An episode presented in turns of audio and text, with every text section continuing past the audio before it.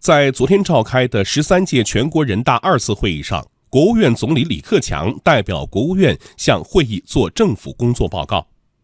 今年的政府工作报告甜中更有甜，既有看得见、摸得着的幸福感、获得感，又有令人向往、给人期待的小目标、小确幸，囊括了不少有温度的民生细节，给百姓送来了九大民生红包。请听经济之声记者张倩的报道。不到两万字的政府工作报告传递的大礼包，惠及各领域。二零一九年也将让更多的人感知幸福和暖意。具体来看，今年的政府工作报告给老百姓带来了九大红包。红包一：全年减轻企业税收和社保缴费负担近两万亿元。政府工作报告提出，下调城镇职工基本养老保险单位缴费比例，各地可降至百分之十六。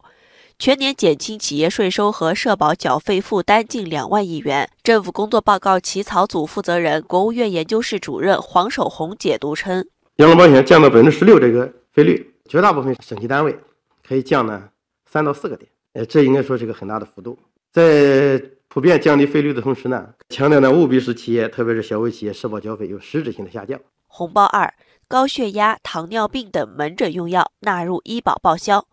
看病就医一直是老百姓关心的问题之一。黄守宏说，政府工作报告也特别提到，降低并统一大病保险起付线，报销比例由百分之五十提高到百分之六十，进一步减轻大病患者、困难群众医疗负担，做好常见慢性病防治，把高血压、糖尿病等门诊用药纳入医保报销。我们现在高血压的患者是两亿七，我们的糖尿病患者是超过九千万，加在一起。加在一起是两亿六七，就这项政策呢，因为目前呢住院可以报销，这两种药门诊报不了，今年把这两项纳入门诊报销，这样呢更好的促进我们慢性病的防治。红包三，多管齐下，稳定和扩大就业。说到就业问题，政府工作报告称，实施职业技能提升行动，从失业保险基金结余中拿出一千亿元，用于一千五百万人次以上的职工技能提升和转岗转业培训。改革完善高职院校考试招生办法，今年大规模扩招一百万人。黄守宏说，就业优先政策既是民生政策，更是发展政策。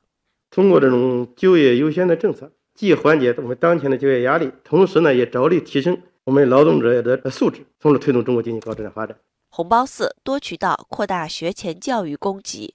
在学前教育方面，政府工作报告中指出，加快改善乡村学校办学条件，抓紧解决城镇学校大班额问题，多渠道扩大学前教育供给，持续抓好义务教育教师工资待遇落实，支持社会力量兴办托育服务机构。